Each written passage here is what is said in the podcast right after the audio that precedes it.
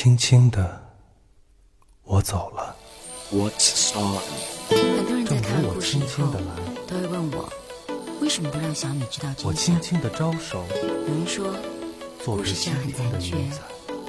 有人说那河畔的金柳小南这样很自私，是夕阳中的新娘，也有人说波光里的艳这样很伟大，在我的心还有人会问我说，那小米还在等他吗软？泥上的轻行，悠悠的在水底招摇在康河的柔波里，故事抄袭生命，我甘心做一条水草。生命没有答案，那余荫下的一潭，故事也将永远等待不是清泉，是天上虹，揉碎在浮藻间，沉淀着永远待续。彩虹似的梦。欢迎你收听今天的 Sound。我不知道在你的生命当中有没有这样的一种情感，和另一个人可能只是远远的观望，有的时候会有非常密切的精神互动，但也许几年、十几年，你们都从来没有见过，但依然感觉心灵互通。当然，我说的那个人可能只是一个你的笔友，或者是一个你多年喜欢的作家，或者只是一个歌手。你总是觉得你们两个人在精神世界当中是同步的，但是在现实生活当中，你和他永远都是相忘于江湖。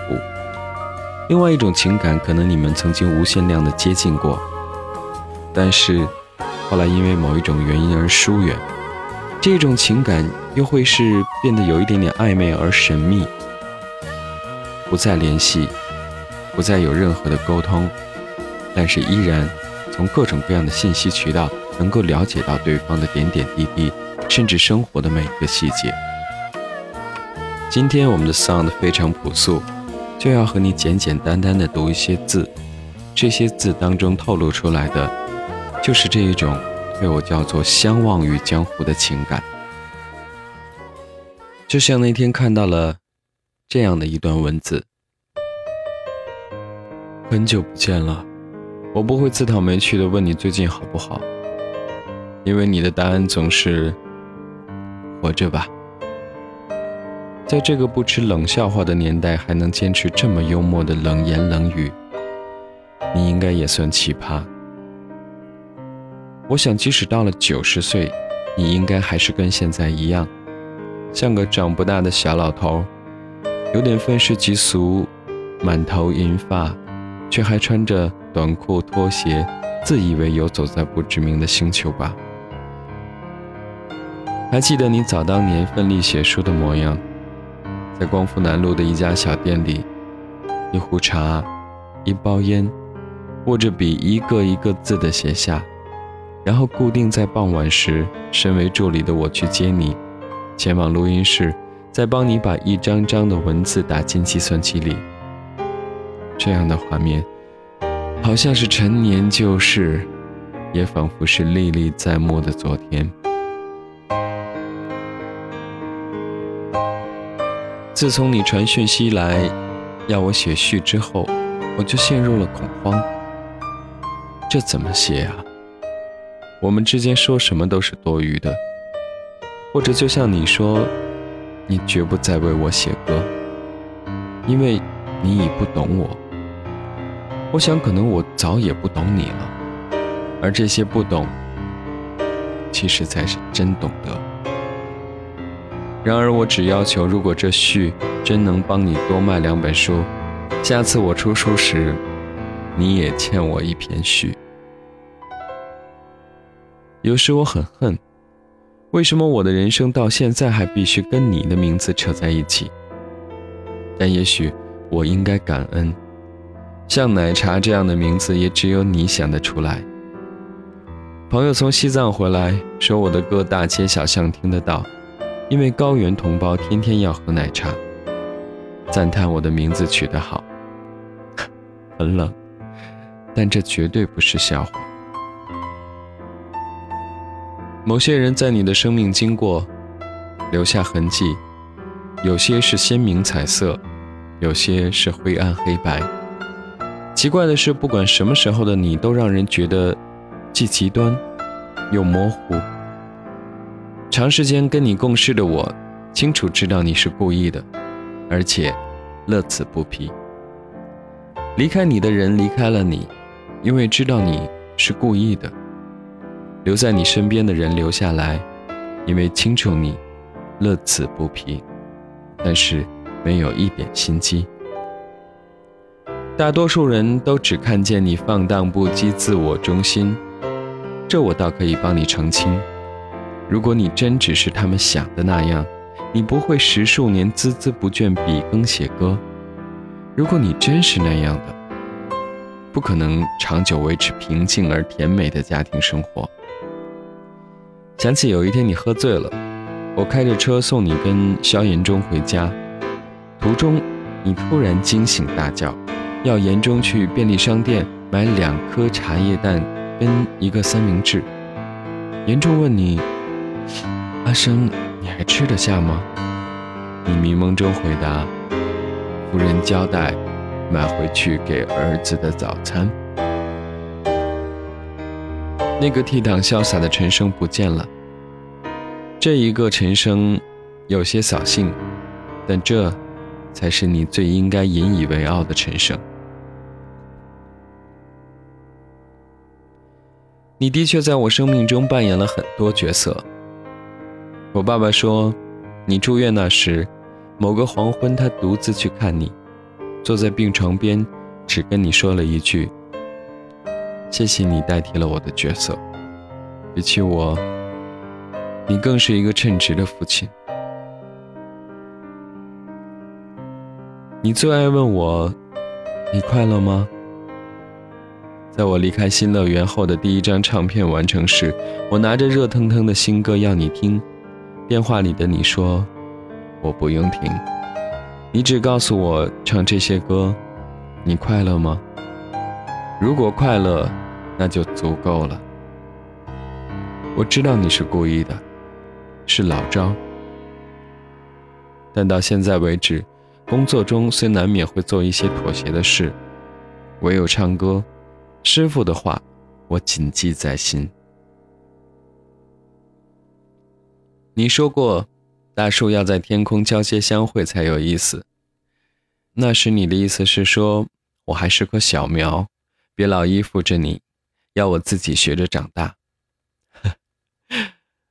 你总会有九十岁的时候，我也会有八十岁的时候。到那个时候，我不奢望我的树长得比其他人高。也不需要长得跟他人一般高，我只确定我的树顶能遥遥见得着你的树顶就够了。你一直说的那个公园已经拆了，还记得荡着秋千日子就飞起来，慢慢的下午阳光都在脸上撒野，你那傻气，我真是想念。那时候小小的你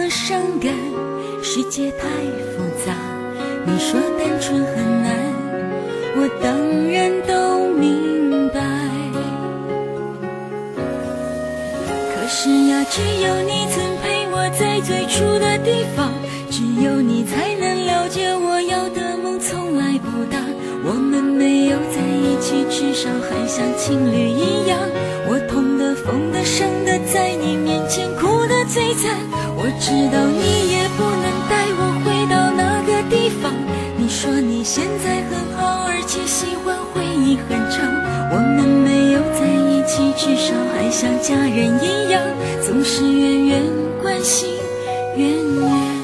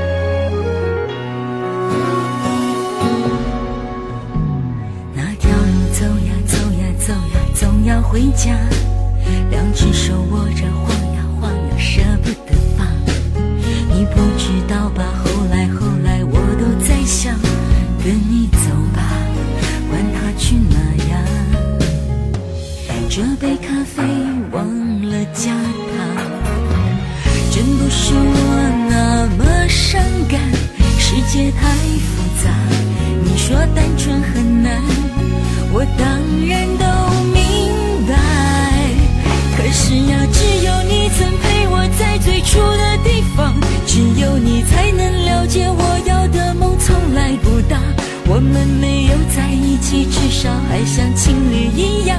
我痛的、疯的、伤的，在你面前哭的最惨。我知道你也不能带我回到那个地方。你说你现在很好，而且喜欢回忆很长。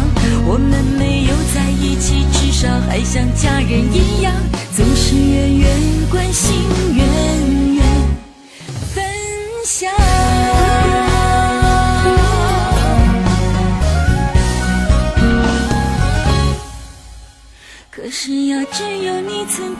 在最初的地方，只有你才能了解我要的梦从来不大。我们没有在一起，至少还像情侣一样。我痛的、疯的、伤的，在你面前哭的最惨。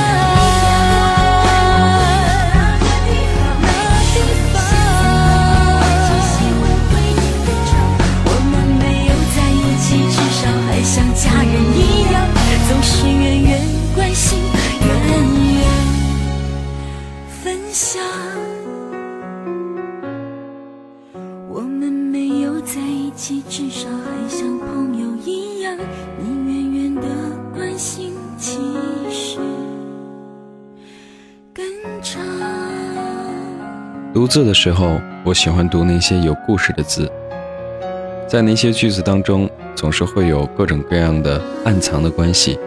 你会发现，一个和另一个人就在这种暗藏的关系当中渐渐浮出水面。那天在微博上看到了一个叫雷迪叶发表的这样一段文字，他说：“文艺青年最迷人，但同时也最不靠谱。他可能今天给你写一首情歌，谱一个小曲儿。”明天就背上背包前往一个陌生的城市，他可能今天说他很想你，明天却说我们相爱，但我们不应该在一起。他可能今天说等我回来好吗？明天却说我们以为我们还能在一起，可等我回来，我才发现原来我们都已长大了。由此推断，我今天所说的这一种相忘于江湖的情感。是不是会更多的产生于文艺青年之中呢？马上带来这一段文字，叫“千万别把自己当诗人”，是沈瑞在二零一零年三月十六日写于美国的。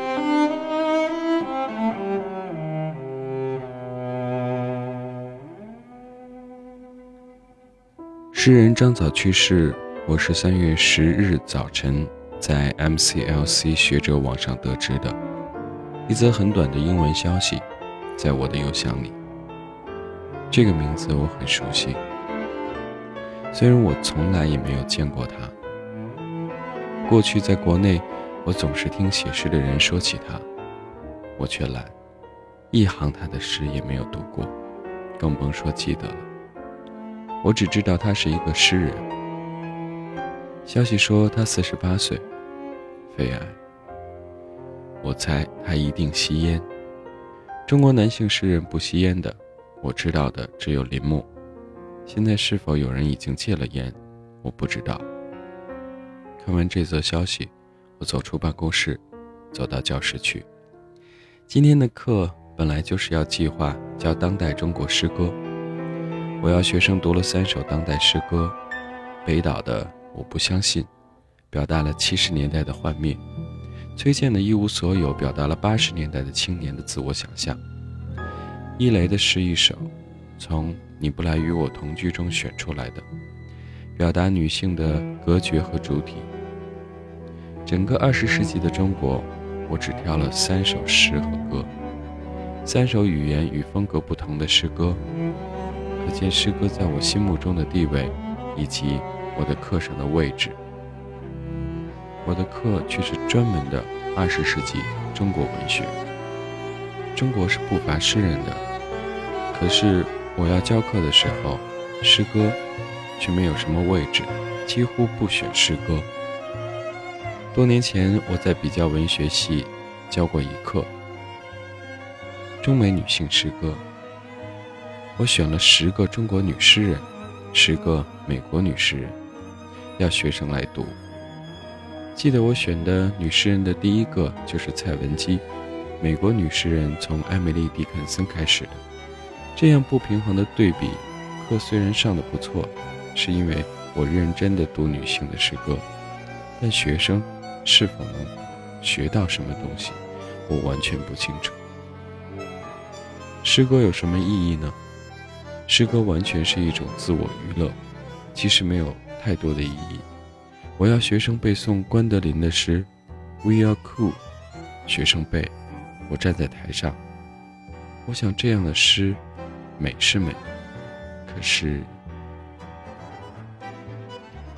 这些天，我的孩子也在写诗，给我送过很多诗歌来，我看都不想看。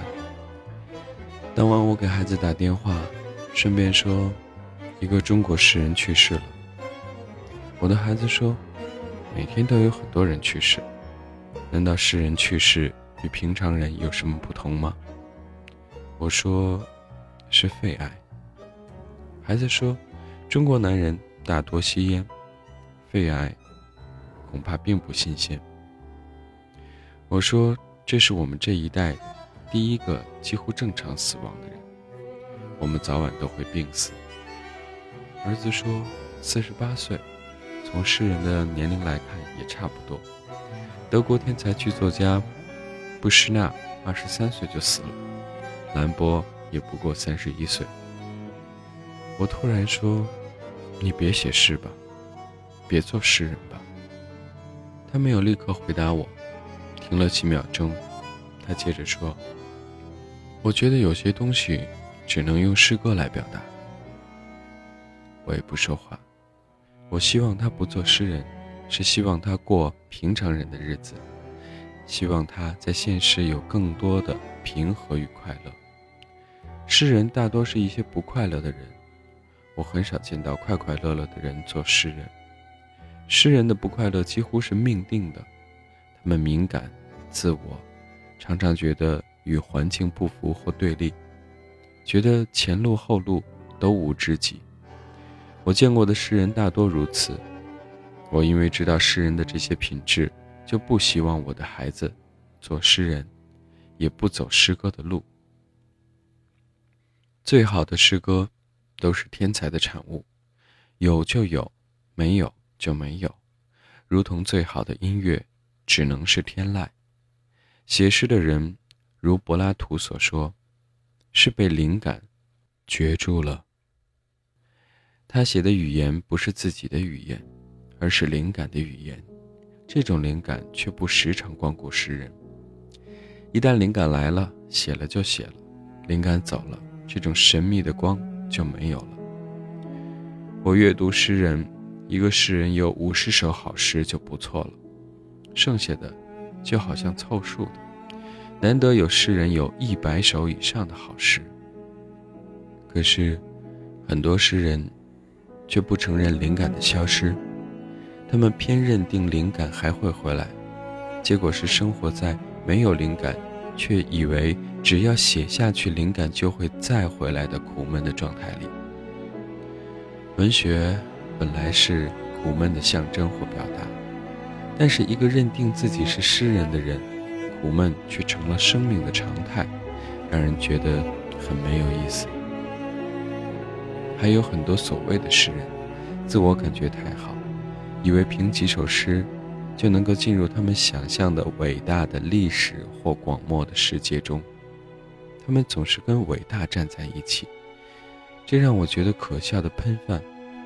有的人的诗简直不可读，自己却觉得伟大的快跟太阳差不多了。我一直以为世界上最伟大的创作。是生孩子，不觉得写诗或写字本身有什么了不起。写诗很有意思，但是诗歌本身却没有什么意义。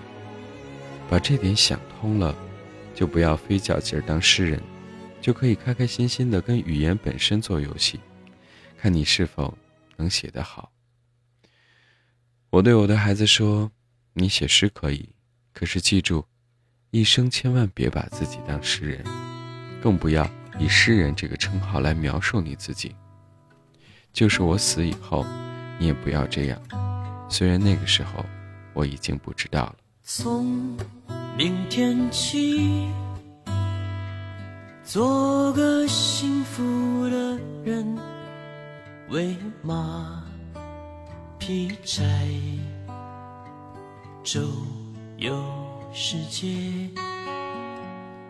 从明天起，关心粮食和蔬菜。我有一所房子。面朝大海，春暖花开。从明天起和每一个亲人同行，告诉他们我的幸福。那幸福的闪电告诉我的，我将告诉每一个人。给每一条河，每一座山，取个温暖的名字。陌生人，我也为你祝福，愿你有一个灿烂前程。给每一条河，每一座山，取个温暖的名字。愿你有情人终成眷属。愿你在城市活得幸福。诗人的群落是一个特殊的群落，他们与更多的人的关系，仿佛是在河两岸的相望当中彼此生活，能看得见对方，但并不理解对方的生活里面是有怎样的细节。所以有的时候和某一个族群，我们的生活与他们的生活。不可以说是背道而驰，但至少是平行而生的。也许一辈子都不会遇到他们的生活，也许一瞬间遇到了，就会进入到一种完全不同的境界里。关心粮食和蔬菜，我有一所房子，面朝大海，春暖花开。从明天起和每一个亲人同行，告诉他们我的心。那幸福的闪电告诉我的，我将告诉每一个人。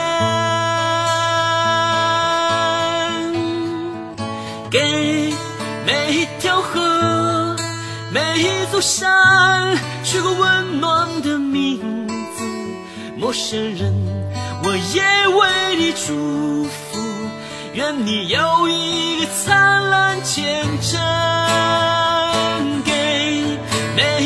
给每一条河，每一座山，取个温暖的名字。愿你有情人终成眷属，愿你在城市活得幸福。相遇的时刻是美妙的，他们的来临不需要征兆，一如此时平静的微风午后。一段恋情的开始，有的时候只是一瞬间的波澜。你清晰的知晓，这个站在你湖面上的人，他日夜兼程跋涉前来。当他临在你的湖上，或许他并不言语，只是一个表情。一个举止，就让你心生迷恋。从他脚边席卷而起的，将是无尽的温岚。你的湖水会因为他而温暖，也因为自身的体验而渐次发觉，爱的给予者和接受者是在一个力量层面的，才能建立连接。恋爱。势均力敌才好玩。任何一方压倒性的力量，都会摧毁爱。你的湖承载不了它的重量，或是它平复不了你的汹涌，都是令人无奈的。正如温暖人心的，不光可以是诸多美好的情感，还可以是纯粹的存在。或许阳光，悦耳的音乐，值得留恋的地方，质感独特的书籍，设计有趣的物件，或是一句临别前的言语。去年的三月末，决定去一个温暖的地方。于是坐上火车前往乌镇。凌晨两点的火车，登上车厢，找到自己的铺位，对面坐着一个喝着啤酒的男人。他望见我，像是终于见到了一个可以说话的人，于是同我交谈起来。他从齐齐哈尔来，是一个园林工人。他的梦想是要到上海去实现自己的价值。他的职业让我产生了兴趣。我问他：“园林工人要做些什么呢？”这个提问让他因为十几个小时的日夜兼程和长时间处于狭小空间而凝结的憔悴面容一扫而光。他递给我一听啤酒，兴奋地告诉我他所付出着汗水的事业。他告诉我，大城市的园林规划都很严格。在地面和路面的交接处，草要和路面齐平，那就意味着草地的土壤要比路面低几公分，而他修整的路面从来都是很平整且齐平的。我看着他那样快乐地谈论着自己热爱的工作，心生敬佩。他突然停下讲述，担忧地看着我。用韵味十足的东北腔问我：“上海是个好城市吗？”这个突如其来的问题让我一时不知如何回答。我看着他，沉默了一会儿，然后握过他的手，说：“当然，是一个很好的城市，你可以在那里努力工作，你会过得很好。”他听完我的话，顿时露出爽朗的笑，勾过我的肩膀和我碰杯。一个三十六年不曾踏出过家乡的东北男子，单纯、朴实，怀揣着希望与梦想，前往彼岸未知的地。这才是真正的生活吧！我笑着听他哼着歌谣，心里很是温暖。上海站到来的太早，他也将收拾行装，准备踏上那片陌生的土地。临走前，他把我叫醒，对我说了句：“小伙子，谢谢你让我有了信心。”我只是微笑，并在心里说：“也谢谢你，让我有了信心。”活着的意义，是体验。存在给予的一切。当你敞开自己，接纳那些不期而遇的遇见，总有一天，你也能由衷的对一个人说：“因为遇见你，温岚潮生。”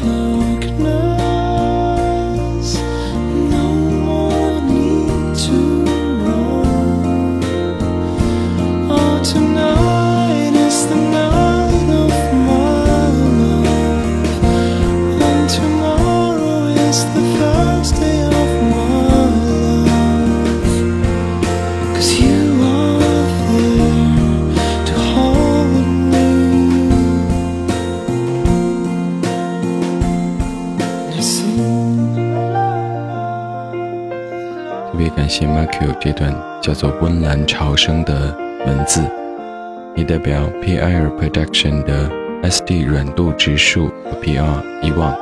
感谢你收听今天的桑德独自，我是阿鹏，我们下周再见。